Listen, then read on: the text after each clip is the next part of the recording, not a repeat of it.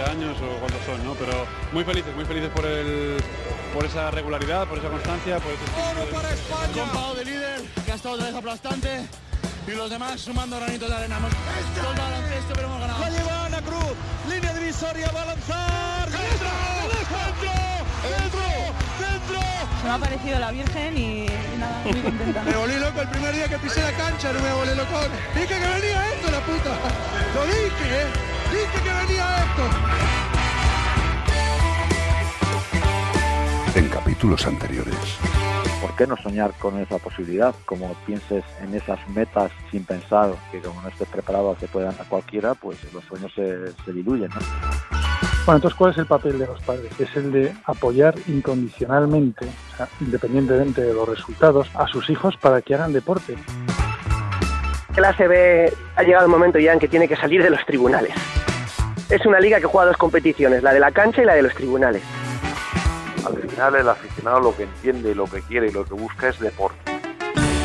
Bienvenidos Onda Cero Nautas al capítulo 14 de Cuatro Cuartos, un episodio de cierto color corporativo y es que nos tira el verde y a mí en particular el color negro y si los combinamos pues tenemos el verde y negro y te puedes imaginar por dónde van a ir los tiros. Vamos a jugar un uno contra uno con uno de nuestros históricos, Jordi Villacampa. Además, Pepe Catalina y Joe Llorente seguirán arreglando el mundo de la ACB. Mariano de Pablos nos va a contar las claves del triunfo europeo del Iberostar Tenerife, las historias del draft de la NBA con Melotero, LeBron James que se va a sentar o tumbar en nuestro diván de Beirán, la crónica en rosa con Alberto Pereiro, el rincón de Mateo con Edu Sel y tenemos un nuevo miembro en la familia de cuatro cuartos. Hay que mirar al futuro con optimismo y para eso es necesario conocer qué sucede en la base, en la cantera de nuestro baloncesto. Y como siempre, Sergio García de Peiro da las últimas indicaciones. Balón al aire. Comienza el partido.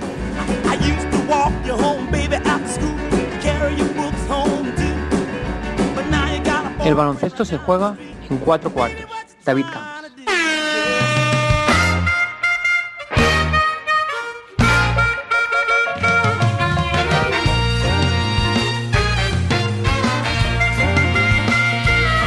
Es uno de nuestros grandes nombres, de nuestras grandes figuras del baloncesto, siempre ligado al mismo club, bien como jugador, bien como presidente. En 1980 debutó con 16 años, decidió allá por 1997 que era el momento de colgar la camiseta con el número 8, que nadie va a poder lucir en el Juventud de Badalona, porque fue retirada en diciembre de 1998. Y hay amores que son para siempre, y por ello, hace casi 18 años se convirtió en el presidente de la Peña, y una vez encauzada la supervivencia del club, ha dicho pues que esta etapa ya ha llegado a su final. Don Jordi Villacampa, ¿qué tal estás? ¿Qué tal? Muy bien. ¿La vida ha cambiado mucho o todavía no ha dado tiempo? No, todavía no ha dado tiempo. No, no ha dado tiempo. Pero bueno, estoy. Lo más importante, aparte de que pueda cambiarme la vida o no, que seguro que sí, y espero que sea para bueno. Eh, no quiere decir que haya sido malo lo que ha pasado, sino que espero que, que tenga una continuidad de, de, lo bueno que, ha sido, que he tenido la suerte de tener en la vida.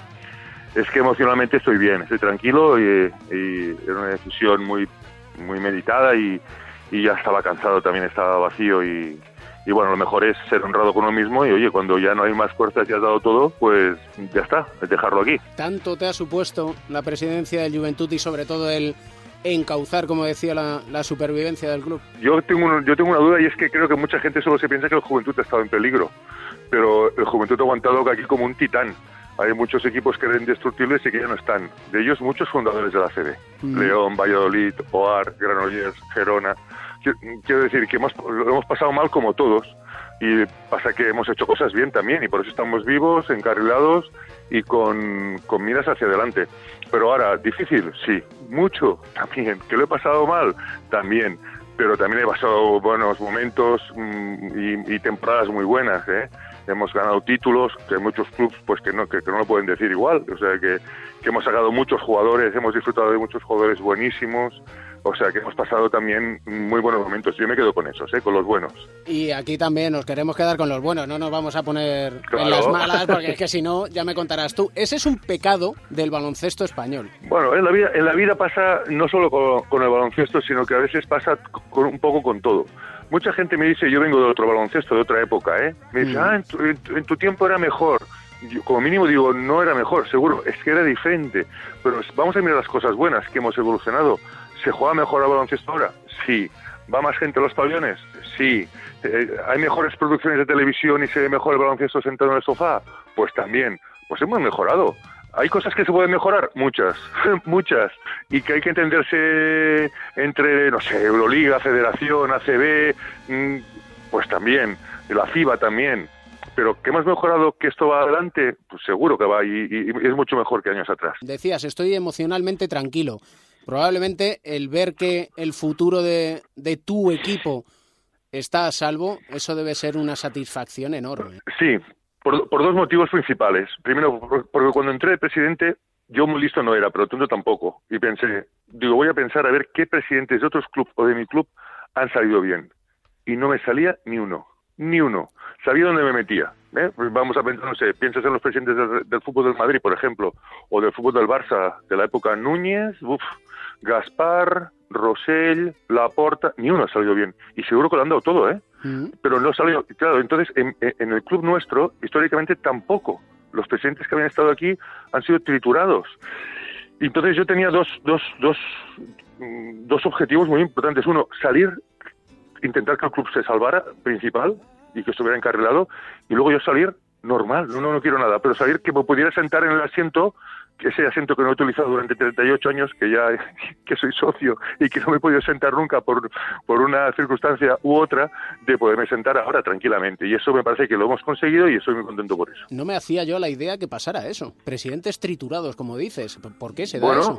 bueno, pues porque hay mucha presión, porque el deporte eh, es muy exigente, porque no depende de ti el éxito y el fracaso. Cuando eres jugador, juegas tú, metes tú o fallas tú, ganas tú o no, o el equipo, pero aquí uf, es un poco distinto. Yo a veces la situación, y he tenido suerte aquí, ¿eh? en 18 años no he tenido silbidos en el palco, ni que eso también dice mucho de la gente de Badalona, lo digo de verdad y estoy muy agradecido, pero dime, tú en qué una época en 18 años que no haya pasado nada, es muy difícil, muy difícil. Eh, ser máximo responsable de una entidad comporta pues que y eso es- y eso- ya juego a eso eh porque sé dónde metía pero claro comporta pues que pues bueno pues que, que, que tengas presiones y que y que te hagan hacer temblar el pulso a veces. Y eso te voy a decir que hemos hecho mu- muchas cosas mal pero una cosa que hemos hecho bien es mantener siempre la misma filosofía de la casa ¿eh? intentar cuando las cosas no han ido muy bien cuando han ido bien también más reforzados pero cuando han ido bien pues hoy intentar la filosofía de formar jugadores formar jugadores formar jugadores y al final la gente se identifica con eso ¿sabes? Eso nos ha salvado mucho. Hemos tenido jugadores comprometidos que en momentos difíciles, pues hemos tratado unidos. Y este año, precisamente, ha sido uno de ellos, ¿eh? que la liga está muy igualada por abajo, muy- bueno, por arriba también, por abajo muy igualada. Y estamos a punto, todavía no matemáticamente, pero creo que lo tenemos bastante cerca la- el tema de la salvación. Yo es que, ¿qué quieres que te diga? Pero es que no me imagino una peña sin jugadores de cantera, sin bases de la genialidad de Raúl López, de Ricky Rubio, de Jofresa. Sí, pero a veces eso está bien, yo estoy, yo, yo estoy contento y orgulloso de eso, ¿eh? pero a veces cuando estás débil, la, la reflexión que te haces es decir, ¿qué hago? ¿Sigo invirtiendo? Porque esto no es generación espontánea, esto es inversión. Y entonces decir, ¿qué hago? ¿Sigo invirtiendo o paro de invertir y lo pongo en el primer equipo que me va a dar resultado ya? Porque esto es plantar para coger de aquí unos años. Y luego sí que es verdad que salen. Porque si a- por, por otro lado te los quitan cada vez más jóvenes y cada vez más inexpertos, eso frustra mucho. A mí lo de Ricky no me frustró en absoluto, lo entendí perfectamente. Ahora, nos protegimos económicamente bien y tuvimos una compensación. De otros muchos jugadores, la compensación, la compensación ha sido tan poca que te hace dudar de ese planteamiento, ¿eh? a veces. Yo creo que lo tenemos que seguir haciendo, ¿eh? y haciendo lo que te decía de invertir en jugadores. El, el- Juana, que será presidente, me parece que lo tiene claro también, en esta línea. Ahora que mencionabas a, a Ricky Rubio, yo siento debilidad por Ricky. Sinceramente Sí, me es- parece... Es, que tienes buen gusto. Hombre, es que vamos a ver, eh, verle jugar es un deleite absoluto. Tú le ves ahora y dices, jo, cómo me alegro por él, ¿no? Claro. A ver, él, él, mm, yo por lo menos puedo hablar de cuando estuvo en juventud. Él, chico, fue un chico muy precoz. Yo me parece que nadie ha hecho lo que ha hecho él todavía, debutar con 14 años, no sé, igual Donchis también, ¿eh? Debutar con 14 años y ir superando cada año retos eh, que le iban poniendo en el equipo cada vez y él los iba superando tranquilamente. Eh, es verdad que tuvo un tramo de su etapa deportiva en el que como se estancó un poco, yo creo que más mentalmente bloqueado que, que otra cosa, ¿eh? en cuanto al tiro sobre todo, en cuanto al tiro. Lo otro lo seguía haciendo igual de bien y, y, genial. Y ahora cuando se unen las dos cosas, de que él es un base genial en cuanto a crear, en cuanto a repartir y además anota, pues entonces ya es el, ya es el conjunto que, que es muy bueno. Esa identificación que había con vosotros, con el Estudiantes, con Mm. Málaga, con León, como has dicho, Granollers, que no sabíamos de memoria quién jugaba. ¿Lo echas de menos? Estoy de acuerdo contigo, pero también, sí, no, no, no es que lo eche de menos, pero vamos, que era una época que fue muy buena en cuanto a identificación, pero es que el mundo, claro, mm, va evolucionando de tal manera y tan rápido que nos tenemos que adaptar. Y no nos puede pasar por encima la rapidez con que se- el mundo se, se, se desarrolla. La globalización nos ha hecho ya no poder identificarnos tanto con gente de la casa, porque la ley Bosman rompió aquello, ¿te acuerdas? Sí, Al tanto. final ya pueden entrar aquí y jugar en- con el mismo con los mismos derechos cualquier jugador de la Comunidad Económica Europea, que sean Cotonú, africanos, de una serie de países. Claro, todo esto mm, lo que nos hace de alguna manera es que tenemos que proteger al jugador nacional. Nosotros lo hemos hecho, hemos sido el claro ejemplo de esto, o sea que estoy de acuerdo contigo. Pero hay otros clubes que para aprovechar el rendimiento máximo y inmediato no lo han hecho. Y, y claro, pues ahí hay un problema de identificación grande. Yo creo que hay que compaginar las dos cosas. ¿Es el momento adecuado ahora, y ya para, por ir terminando, en la ACB, con la decisión en torno al canon y demás, de tomar por fin una decisión, o sea, no esperar más? A ver, esto del canon es un poco eh, conflictivo. Eh, Yo, yo vaya por delante que creo en los méritos deportivos, de ascensos y descensos, ¿vale? Yo creo. Creo en los méritos deportivos de ascensos y descensos y también lo mismo para la Euroliga, ¿de acuerdo? O sea, vale. A partir de aquí hay que plantearse más cosas. Tenemos una LEP de oro fuerte. Fuerte quiere decir que los equipos que van a subir puedan aportar calidad a la Liga CB. Es una pregunta. Buena pregunta. Otra, otra pregunta. Los equipos que bajan de la, que tendrían que bajar, ¿eh? deportivamente, de la ACB, ¿qué les va a pasar a la Leporo si no es fuerte? Lo que ha pasado habitualmente es que desaparecen, ¿eh? Menorca, Valladolid, León, mm, Alicante, han desaparecido. Entonces, claro, es que mm, eso hay que arreglarlo. Y estoy de acuerdo con que deportivamente hay que subir. Pero la ACB, cuando sube un equipo Leporo, la ACB, la ACB le da mucho ahora, ¿eh? y no pone nada. Algo tendría que poner también, si fuera fuerte el Aleporo, ¿eh? O sea que es un poco un conjunto de cosas que se, deberían de- que se habrían de ir corrigiendo, porque mm, sabes que las cedoras manejan presupuestos de 30 millones de euros, la, la, la estructura, quiero decir, ¿eh? el reparto de dinero. Entonces, bueno, aquí hay muchos clubes que lo han trabajado mucho tiempo. A mí, lo de bajar, oye, si merecemos bajar deportivamente, no puede ser. Estoy también estoy de acuerdo con un club que ha bajado tres de cinco años, oye, pues, pues tendría que bajar. Y el club que ha subido de la Leporo para arriba, oye, pues el medio deportivo es lo que prevalece. Ahora, necesitamos arreglar todas las competiciones para que sean fuertes, para que no sea un trauma bajar de la hacia abajo y desaparecer, porque es un trauma, y por eso los clubes los tienes que entender que digan, mm, vamos aquí a defendernos y tal, y entienden los de abajo perfectamente que dicen, oye, yo me he ganado el derecho a subir y quiero subir. Mm, Pues también, eso habrá que arreglarlo. Que también te digo una cosa, la CB recibe muchas bofetadas, ¿eh? Muchas, pero este, tú date cuenta que esto del canon está firmado por la Federación y por el Consejo, ¿eh? Es un convenio que ellos dan el visto bueno a este canon, ¿eh? La Federación también, ¿eh? Que lo sepamos, que no solo es la CB que dice no, el ACB lo firma un convenio con la Federación y con, y con, y con el Consejo Superior de Deportes. Y ahora es el Consejo que dice, uy, no estoy de acuerdo con esto. Bueno, hace 30 años que lo firmas, ¿eh?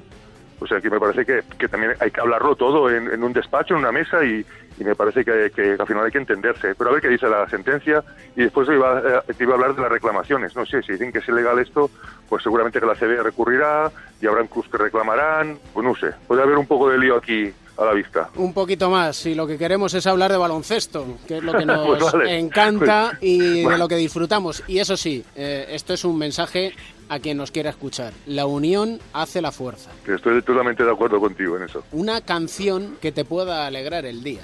Tengo muchas, pero por ejemplo una que me gusta mucho es The River de Bruce Springsteen. Madre mía, menudo clásico. Si es que Es que soy un clásico yo. Es que los- tengo una edad, tengo una edad ya. a quien le digas que hace 37 años estabas debutando como jugador y que ganaste una Copa de Europa con la Copa del Mm. Rey, dos Supercopas, bronce de suerte, España. Sí, sí, he tenido suerte de estar en un equipo que hemos podido ganar todo. Y eso es. Es que ¿sabes lo que pasa? Que ganarlo aquí es lo que yo digo. Ganarlo en la Peña es que sienta mucho mejor. De verdad. De verdad, porque no es el Madrid, no es el Barça. Y al ser un alternativo es un poco partido de estudiantes, ¿sabes? Entonces, cuando ganamos algo, pues casi que te alegras más. Si, tienes que, si quieres ganar siempre, hazte desde al lado de nuestra casa. Si quieres ganar casi siempre. Pero si quieres disfrutar cuando ganes, te tienes que hacer de la Peña. Qué buen lema. Y qué gran canción esta de River de Bruce Springsteen. Es un placer charlar siempre contigo. Muy bien, muchas Un gracias. abrazo muy, Un muy abrazo. fuerte. Un abrazo, un abrazo, saludos.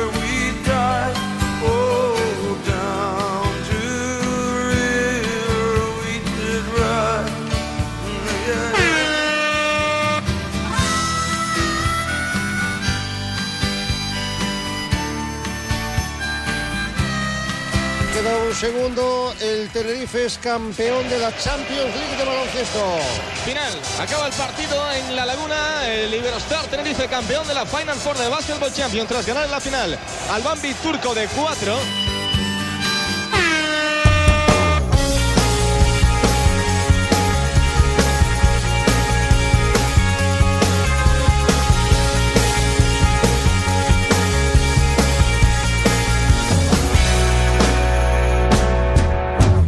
Arrancamos este segundo cuarto y como somos unos clásicos y nos gustan los clásicos, pues esta música que suena yo creo que la vamos a dejar incluso hasta como sintonía de este bloque y continuación con José Luis Llorente, Joe Llorente y Pepe Catalina.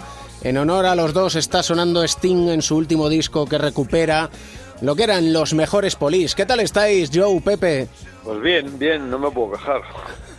Bien, gracias por el detalle musical. Lo eh, hablabas en el Radio Estadio, que Sting es uno de tus predilectos, Pepe, y claro, siempre hay que hacer caso a los que sabéis de música. Bueno, eso es mérito de, de mi mujer después de acompañarla a varios conciertos y, y bueno, pues es, es justo, ¿no? de- decir de dónde viene esta influencia. Por obligación, o sea, te gusta Steam por obligación, ¿no?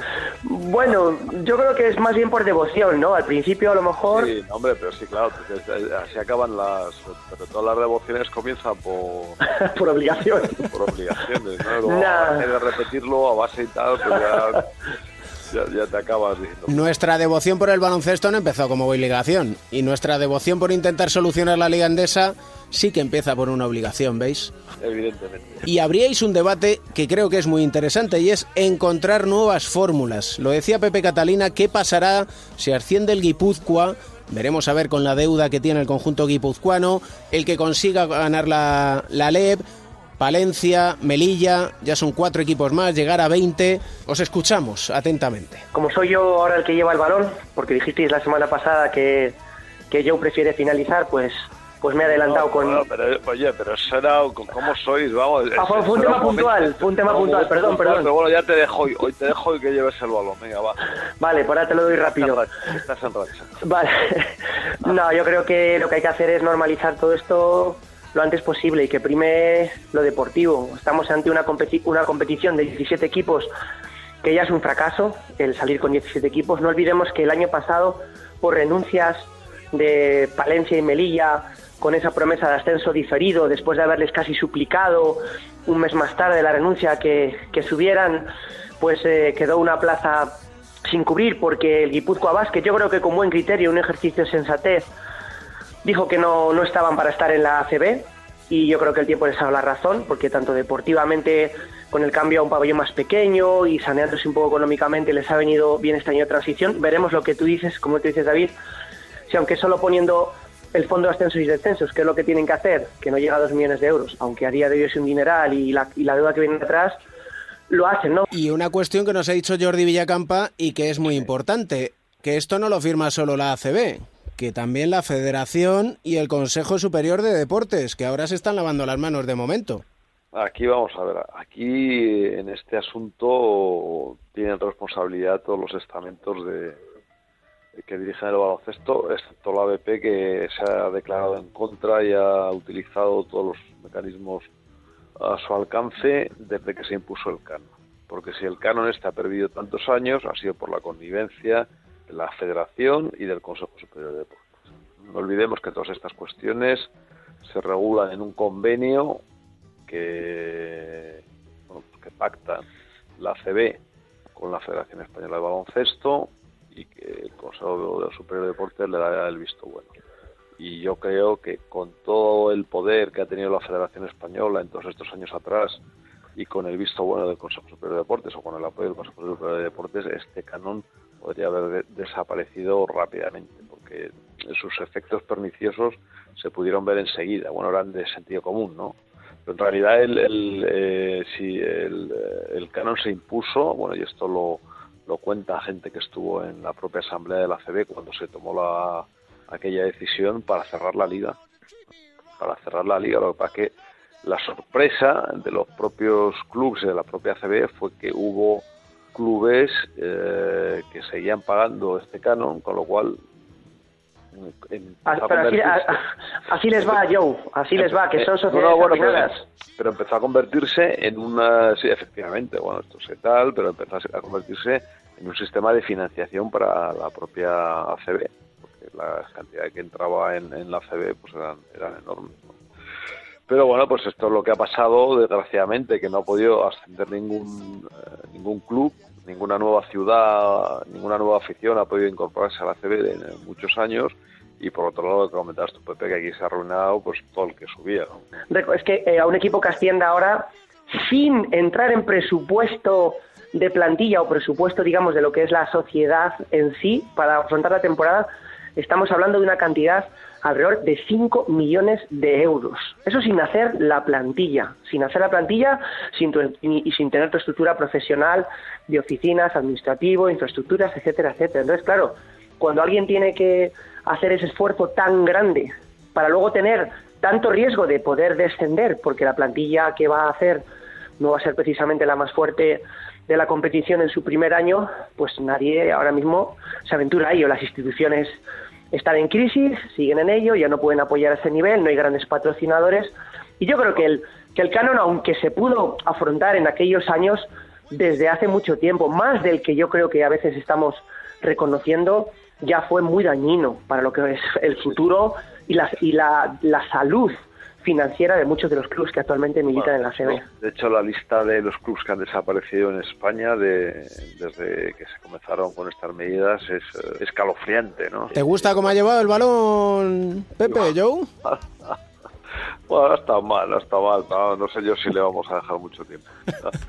Una cosa importante que se me ha olvidado Pepe, también, que también tiene que, cumplir los clubes y que también le supone un gran esfuerzo económico, es eh, la conversión. Ah, sí, para aquellos que no lo son, la Sociedad Anónima Deportiva, que es tremendo. Es un, tema... En un plazo corto, además. Y tanto que sí. Ahora lo que vamos a hacer es jugar el poste bajo con Mariano de Pablos y con un equipo del que todos nos sentimos orgullosos, como es el Iberostar Tenerife con ese triunfo en la Champions Basketball League.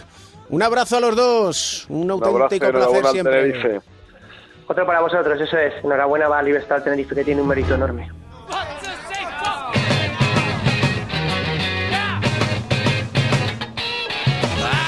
Y de intentar arreglar en el bloqueo y continuación la situación de la ACB, Vamos a jugar cerquita del aro al poste bajo como nos gusta con nuestro entrenador Mariano de Pablos. Coach, ¿qué tal estás? Buenas David, ¿qué tal?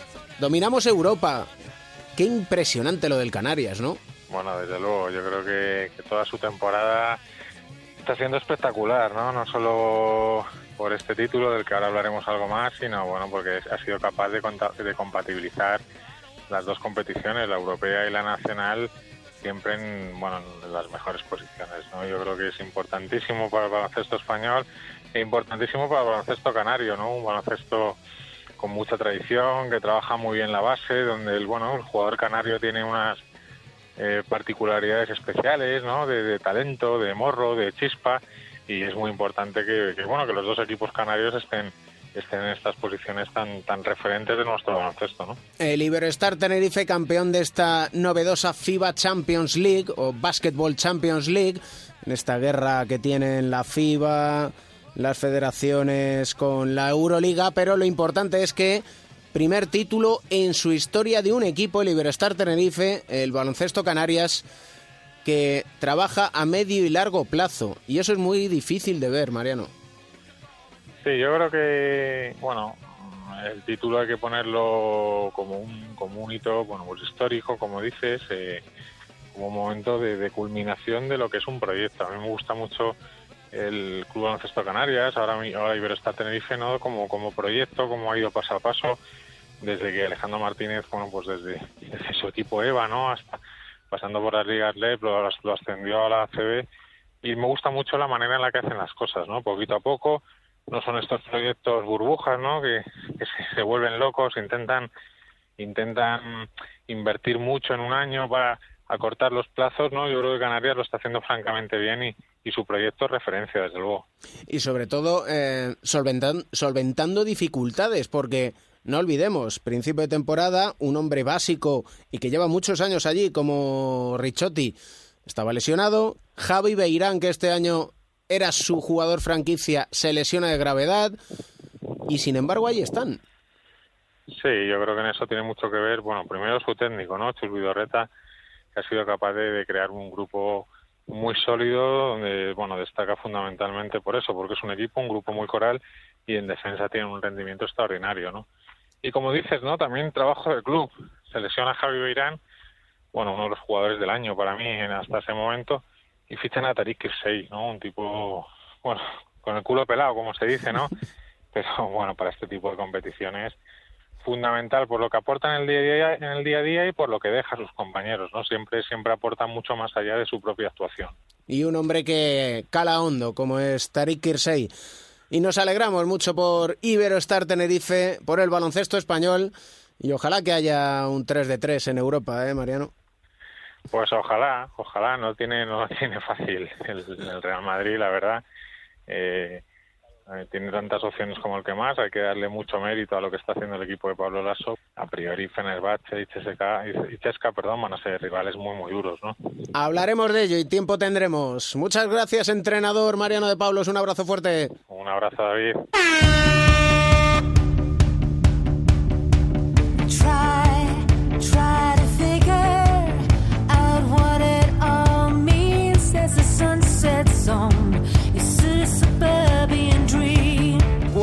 Partidos de Liga CB. Y uno que llama mucho la atención, Basconia 81, Juventud 45. Ha hecho solo 45 puntos.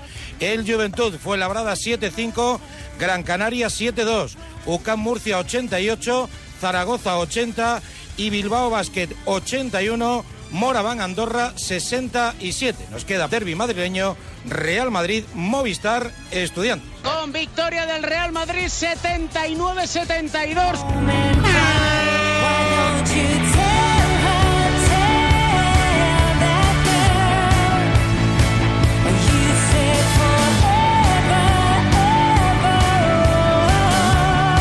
Después del descanso, vamos a ponernos, como siempre, muy cómodos en nuestro Iván de Beirán, con nuestro psicólogo del deporte y medallista olímpico, don José Manuel Beirán. ¿Qué tal estar, maestro?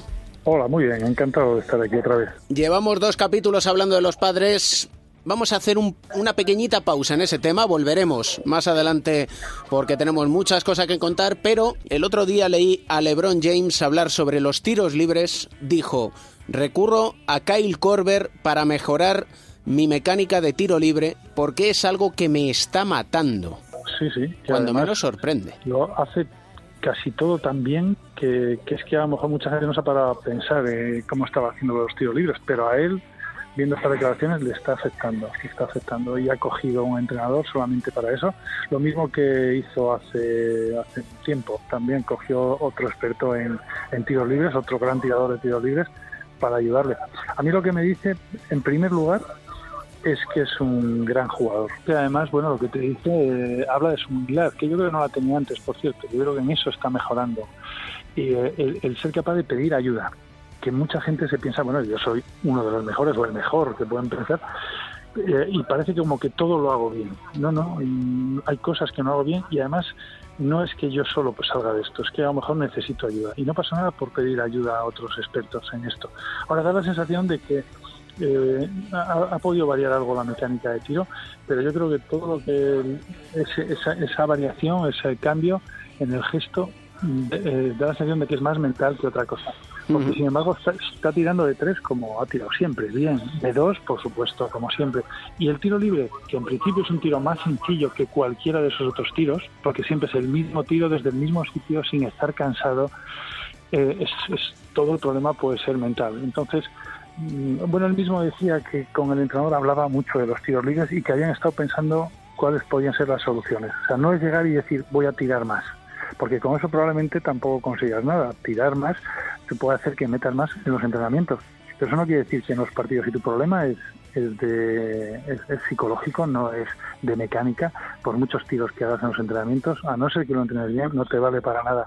Yo, yo mm, creo que cuando un, lo primero que tienes que mirar es si el jugador mete los mismos tiros libres, el mismo porcentaje en los entrenamientos o en los, partidos. Si mete los mismos, que es poco, un, el mismo porcentaje, el problema no está en la cabeza, el problema está en el gesto técnico. Hay que cambiar algo de ese gesto. Pero si tú en los entrenamientos metes un gran porcentaje y en los partidos no, el problema no está en cambiar el gesto técnico, está en cambiar la rutina o la forma de enfrentarse a los tiros libres visto desde fuera, eh, en esa rutina a la que te refieres, él ha ido variando precisamente qué hace antes de lanzar ese tiro libre. ¿Sería bueno que el jugador tenga una postura sin mover lo que son las piernas, la cadera y el tronco y el resto sí que pueda variar esa rutina? Depende de cada jugador y con lo que esté más cómodo. Incluso la rutina que le puede funcionar ahora a lo mejor no le funciona dentro de dos meses y tiene que cambiarla y tiene que hacer otro. Simplemente es estar pendiente de eso y conseguir una rutina que la tiene que elegir el jugador junto con el, entrenador. Lo que pasa es que esta, la rutina no consiste en hacer siempre lo mismo sino que, consiste en, hacer lo mismo, pensar lo mismo y en no dar oportunidad a la cabeza que vengan pensamientos negativos, pensamientos de mecánicas excesivos, dos o tres cosas a la vez, o pensamientos de, de, futuro, de resultado, o incluso de pasado, de lo mal que lo has hecho en los tiros anteriores. Es centrarte solamente en el presente, en el tiro que estás haciendo. Para eso es la rutina. A veces lo que haces son cosas que parece que no tienen mucho sentido, que no, no tienen nada que ver con el baloncesto, yo que sé, contar, eh, tener la mente ocupada, eh, centrarte en la respiración. Eso directamente no influye en, el tiro. Sin embargo, lo que está haciendo es tener la cabeza ocupada para que no te vengan otros pensamientos. ¿Y cómo se puede trabajar eso? Pues siguiendo una rutina, sabiendo cómo tiene que ser la rutina. Tú tienes que tener unos pasos que sean sencillos, no, no, no, debe ser una rutina complicada, no demasiado tiempo para pensar. El mayor peligro que hay en el tiro es pensar. Es el, el, único peligro que tiene el tiro libre es ese, tiempo para pensar. Entonces, tirar con confianza, y como creo que he comentado alguna vez hablando de tiro, tirar con confianza no es estar convencido de que la vas a meter. Tirar con confianza simplemente es coger, tirar, sin pensar, sin pensar si la vas a meter o no. O sea, en el fondo tú tiras, o sea, no es que pienses que la metes seguro, es lo que tienes que hacer, coger el balón y tirar sin dar tiempo a que tengas pensamientos negativos. No es decir la meto seguro, porque hay veces que cuando te hablan de, este tipo de, psicología, positiva o de que todo lo puedes hacer y tal, y tú te tienes que decir, la voy a meter seguro. Bueno, pero es que no es seguro que la meta. Ni siquiera el mejor tirador del mundo es seguro que la meta. Entonces, si la fallas, ¿qué vuelves a decirte otra vez la voy a meter seguro? Y si vuelves a fallar, vuelves a repetirte eso, llega un momento que ya no te va a funcionar, al revés, vas a estar dándole vueltas a la cabeza. Lo que tienes que hacer es centrarte solo en tus gestos, en tu rutina, eh, en, eh, tener la cabeza ocupada para simplemente hacer lo que poner el piloto automático y que tu cuerpo haga un tiro que has hecho miles y miles de veces, pero miles de veces. Lebron, ¿cuántos tiros habrá hecho en su vida? ¿Cuántos tiros libres? Lo único que tienes que hacer es dejar que tu cuerpo lo haga solo, sin pensar. Eso es confianza, o sea, no pensar, dejas que el cuerpo lo haga solo. Es como cuando conducimos. La primera semana que estamos conduciendo y tenemos el carnet, estamos pensando en todo, en, en el embrague, en el pie, en el freno, en qué marcha voy y tal ahí no, podemos, no podemos conducir bien, no es fluido ese movimiento. en cuanto llevamos ya mucho tiempo conduciendo, llega un momento que podemos estar haciendo más cosas a la vez, pensando en otra cosa, escuchando música, y no nos damos cuenta ni, ni de lo que estamos haciendo. Ahí es cuando lo estamos haciendo bien. Un auténtico deleite, como siempre, maestro Beirán. Muchas gracias, David.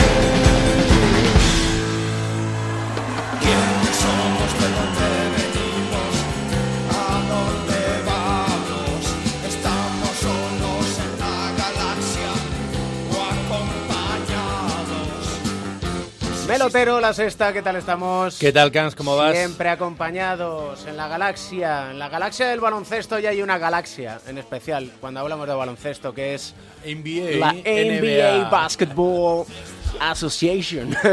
la NBA que tiene una cuestión que se llama draft, que para quien no lo sepa es la manera que tienen ellos de elegir a los jugadores que van a jugar en la NBA. Y los españoles... Ahí hemos triunfado, ¿ves? Ahí hemos triunfado bastante, más en los últimos años. Tenemos 21, 3 con asterisco, que le voy a poner. O sea, 18 más 3, por decirlo de alguna manera. Te cuento. El mejor es Pau Gasol, número 3 del año 2001, elegido por Atlanta. Mucha gente no lo sabe, pero eligió Atlanta y ese mismo día del draft fue traspasado a eh, Memphis. El número 5 del 2009 para Ricky Rubio es la segunda mejor elección por eh, Minnesota. Es el único jugador que ha permanecido fiel a su equipo jugando más de una temporada. Ha sido elegido por Minnesota y ha jugado todas las temporadas en la NBA en Minnesota. De momento. De momento. y la tercera mejor elección, un jugador que nunca ha jugado en la NBA, el número 11 del 2005, Fran Vázquez por Orlando. En el número 11, En el recordemos al pivot ahora de Iberoestar Tenerife. Sí. Después, en el número 15, el tercer mejor jugador en el draft, también sorprende 2016, Juancho Hernán Gómez, elegido por Denver. En el 22, en 2009, Víctor Claver fue elegido por Portland. En el puesto 24, en el 2001, Raúl López por Utah. En el 2007, Rudy Fernández por Phoenix, elegido por Phoenix, aunque nunca jugó en Phoenix.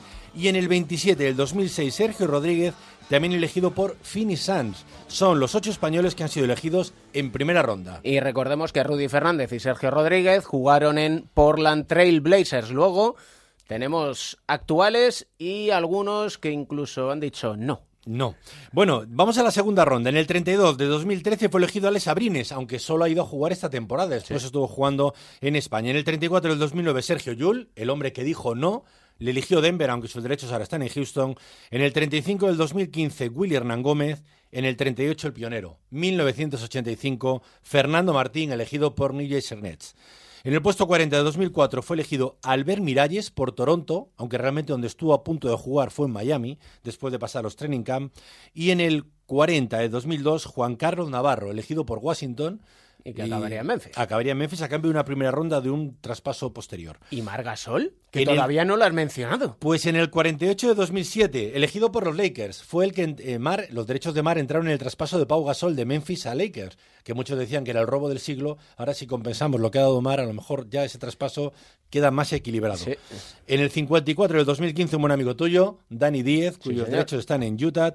Y en el 57 del 97, Roberto Dueñas, elegido por Chicago Bulls. Pudo ser el primer toro, entre comillas, español. Nueve españoles en segunda ronda, pero todavía queda otro más. Bueno, bueno, y nos vamos a remontar a los años 80. Sí, hablamos de un vicepresidente de la Federación Española, además. Y un año buen amigo también. 1987, entonces había siete rondas. En la quinta ronda, en el puesto 113, José Antonio Armani Montero, elegido por Atlanta Hawks. Un pionero porque fue, yo creo, el primer base aquí en España de más de metro 90 y que jugaba las mil maravillas. Y aquí te cuento varias curiosidades. Por ejemplo, los equipos que más españoles se han elegido en el draft son Atlanta con dos, Pau Gasol y Montero, ninguno jugó en Atlanta. Phoenix dos, Rudy Fernández y Sergio Rodríguez, ninguno jugó en Phoenix. Después está Utah con Raúl López y Dani Díez y Denver con Juan Hernán Gómez y Sergio Yul. Y vamos con los asteriscos. Ahí estamos, ¿Te porque parece? teníamos tres asteriscos. Tenemos tres asteriscos. Los tres son nacionalizados. El año 2011, en el puesto 23, fue elegido Nicola Mirotis por Houston. Mm, Bueno, ha jugado con la selección española y era español antes de ser elegido, porque fue nacionalizado en el Consejo de Ministros del 22 de marzo de 2010.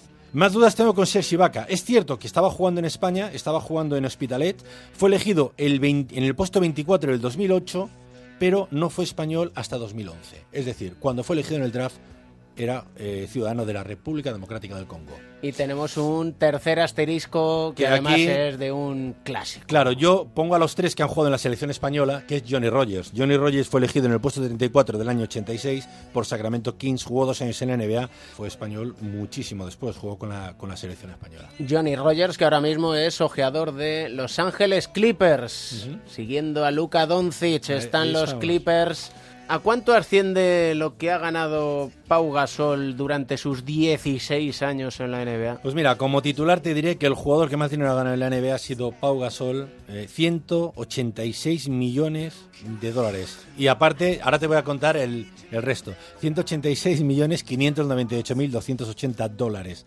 ¿Sabes con qué vamos a acabar? Porque ya empieza a sonar de fondo. No, te voy a, déjame la- terminar Lo hemos cosa. dejado, según está sonando la última, la- La última, Pink la, Floyd. la última, la última. Fernando Martín, el pionero, ganó 170, Nuestro ídolo. 170 mil dólares, 25 millones de pesetas de la época. Lo que han cambiado las cosas, Mel, de 170.000 a 170 millones. Casi nada. Un abrazo fuerte. Saludos, Cam.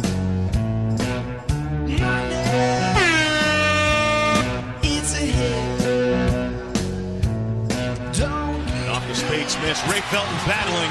That's the kind of tenacity they need more of. Pierce on the take.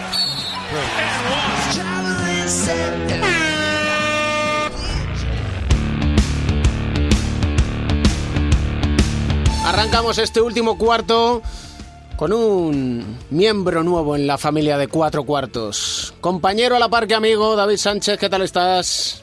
Muy buenas, David. ¿Qué tal? Bienvenido a Cuatro Cuartos. Acabamos de recordar quiénes somos, números uno del draft, los españoles en el draft, y queremos saber hacia dónde vamos. Y para eso tú eres el experto en la cantera.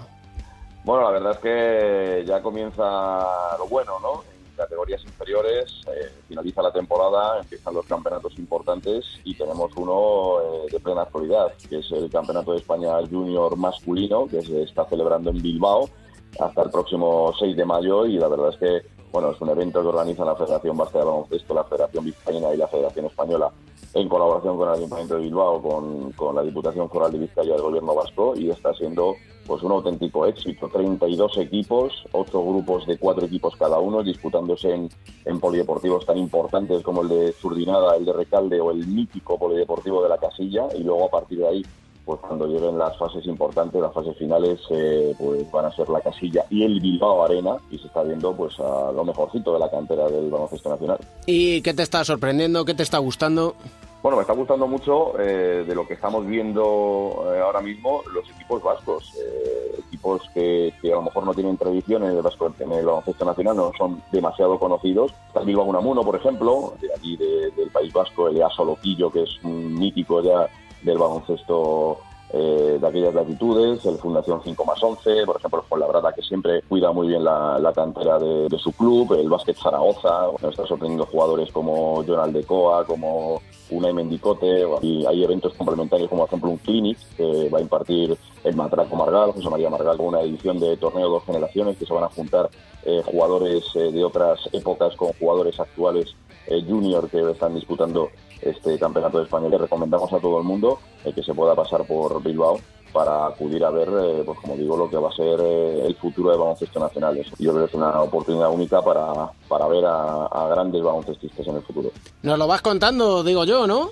Sí, sí, además eh, la próxima semana aquí en Cuatro Cuartos pues, hablaremos ya de quién ha sido el campeón, de quién han sido los mejores jugadores, eh, acaba de arrancar, la verdad es que bueno pues está disputando en estos momentos y seguro que al final podremos hacer un balance general de lo que va a ser todo un éxito para el baloncesto nacional. Bienvenido a tu casa. Gracias David, un abrazo. Y de la cantera a la sintonía de la crónica en rosa, don Alberto Pereiro, ¿qué tal estás? ¿Qué tal, David? Muy buenas. Tenemos que hablar de un gran clásico de esta sección, ya hemos hablado de él, la verdad. Dennis Rodman. Sí, sí, sí, sin lugar a dudas. eh, es el protagonista de esta sección. Eh, yo creo que es la tercera vez que hablamos de él. Eh, y ahora porque en Estados Unidos este hombre tan de moda como es Donald Trump, pues tenga la posibilidad de tirar del protagonista de la crónica en rosa de cuatro cuartos, pues es un orgullo para, para nosotros. Te cuento.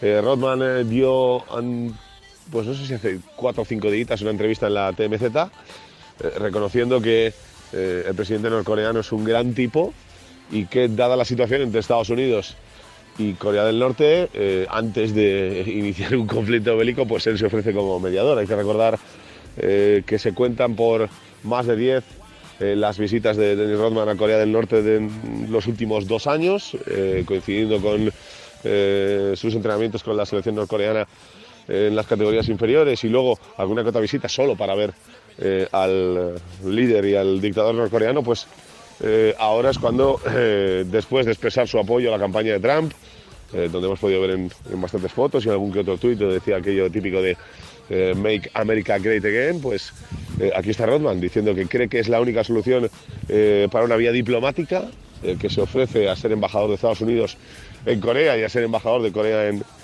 Estados Unidos y la verdad es que es una situación bastante, no sé si decir cómica, porque recurrir a esto para Donald Trump ya sería eh, la, risa más absoluta de sus eh, primeros 100 días como presidente de los Estados Unidos, pero eh, la realidad es esa, que Rodman se ofrece y que Trump, que tiene una gran relación con él, pues evidentemente que lo considera. Hay que recordar que hace un par de años, en la última visita de Rodman para ver a su gran amigo en un par de partidos de baloncesto, e incluso aparecer en su palacio en, Pyongyang, pues ahora eh, estamos en, eh, en esta situación que puede desembocar en, no sé si una gran solución, pero tiene toda la pinta de que ahora mismo Donald Trump no tiene ninguna intención de utilizar la vía diplomática después de hacer esas declaraciones su secretario de Defensa el otro día, eh, reconociendo que la mejor opción con Corea es un conflicto armado. ¿no? Gracias, Pereiro. Un abrazo, chao, chao, chao, chao. chao.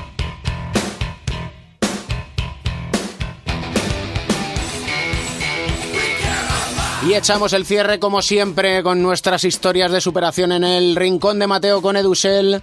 Papá de Mateo, ¿qué tal estás? ¿Qué tal? Muy buenas. Pues Ay. aquí disfrutando, disfrutando. El puente. Ya se me había olvidado lo que era ¿Verdad? di- disfrutar de los puentes. Una vez que te alejas un poco de la, de la práctica activa del periodismo y empiezas a disfrutar lo que yo creo que la gente considera como vida normal con calendarios festivos, eh, se te hace raro, se te hace raro. Algún día me contarás cómo es aquello. Hay que donar médula, también en Puente, lo pueden hacer cuando sea, siempre hay tiempo, siempre hay disponibilidad y ayudamos a muchísima gente. ¿Qué tal el peque? Pues muy bien, aquí disfrutando estos, estos días de fiesta y muy bien, con revisiones a tope, o sea que de momento parece que todo, todo encaminado, Y- disfrutando. Y en este nuestro rincón, tu rincón, el rincón de Mateo, hoy vamos a hablar de un personaje histórico y que tiene mucha historia. Sí, eh, Jerry Sloan, mítico entrenador de, de los Utah Jazz que llevó a la franquicia mormona, ¿te acuerdas? Aquellos dos años seguidos con Stockton y, y Malone a, a las finales de la NBA contra los Bulls de Michael Jordan, que ya luego él se retiró después de aquel mítico tiro, ¿no? La imagen mítica de Shaq. Sí, ojo que mucho si lo analizas fríamente hay un leve empujón de- de- de Jordan a Brian Russell que acaba por el suelo, pero mm, no se quejó nadie en aquel entonces, pues luego lo ves con calma. Ni después tampoco. Fíjate tú que, ni, Sí, que ni el mismo defensor, recuerdo haberle leído no. hace mucho tiempo decir, mira, puede empujar lo que quiera, lo que hizo fue una genialidad.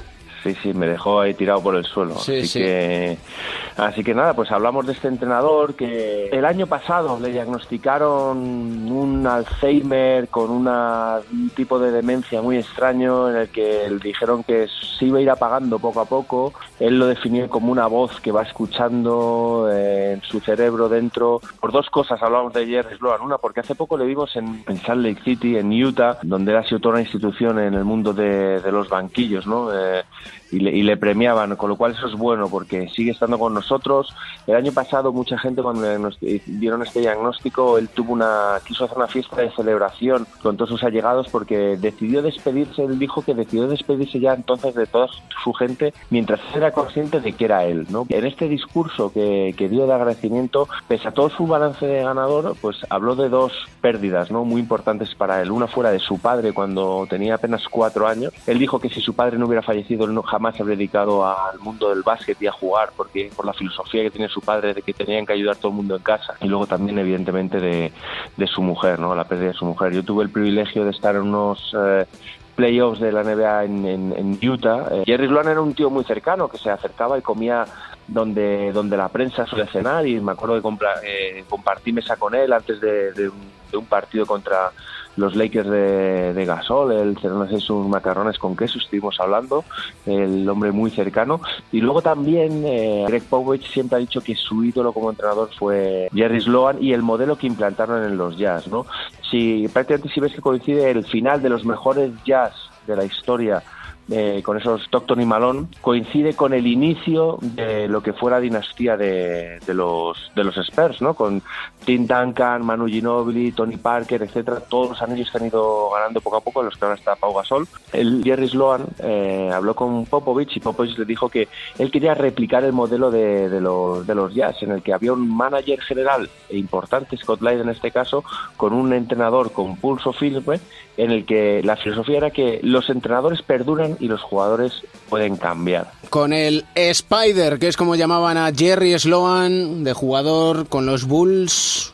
Ve una foto con el número 4 y como entrenador, 1109 victorias, que es una auténtica barbaridad a sus 75 años. ¿Y qué música nos recomienda Mateo esta semana? Pues mira, antes de, de recomendar, te voy a decir una cosa. Eh, hablando con Phil Jackson cuando estuve en Los Ángeles, en su momento, él dijo que para él el peor pabellón para ir a jugar era el de, el de Utah, que todo el mundo pensaba que es al revés, ¿no? Con todo el mundo mormón, muy callado, pues el ambiente de allí es, infernal. Y la canción que dedicamos, bueno, tiene mucho que ver porque, aunque todo el mundo dice que Jerry Sloan nació en McLeansboro, realmente donde nació Jerry Sloan es en Gobbler's Knob y se crió allí. Y Gobbler's Knob, como tú bien sabes, es donde pasa todo en una de las películas mejores de la historia para mí, que es la del Día de la Marmota, Oh. con, con Bill Murray, cada 2 de febrero. Y ojo, ¿tú sabes el día que traspasaron los Memphis Grizzlies a Pau Gasol a los Lakers? 2 de febrero. Fue 2 de febrero, el Día de la Marmota en, en Estados Unidos. Así que ahí puede sonar de fondo hay dos opciones, ¿no? Sonny and Cher con el I Got You Babe, que siempre sonaba cada vez que Bill Murray apagaba el, despertador, o el Pennsylvania Polka, ¿no? Así que eso te lo dejo a tu elección, tú eliges. I got you, Eh, babe. este es tu programa y gracias No, por es- invitarnos una semana más. Es nuestro programa y vamos a decantarnos por una de las que has dicho, I got you, babe. Un placer como siempre. Papá de Mateo, Edusel, O- un abrazo oye, fuerte. Un abrazo, un abrazo. Well,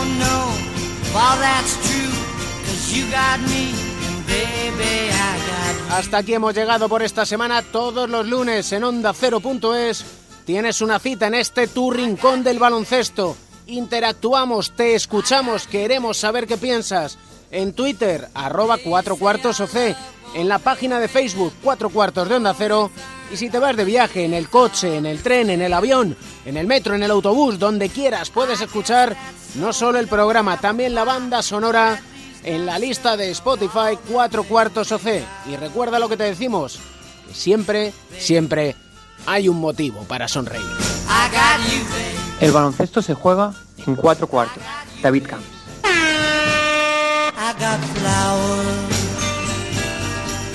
The spring. I got to wear my ring.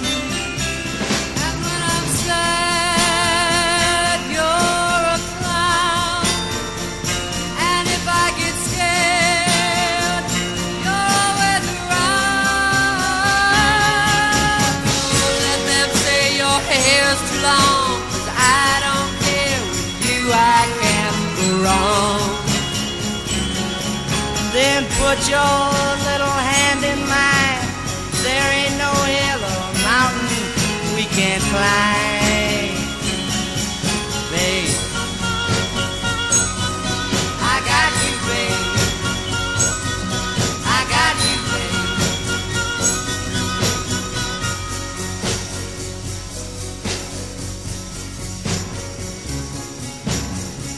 I got you to hold my hand. I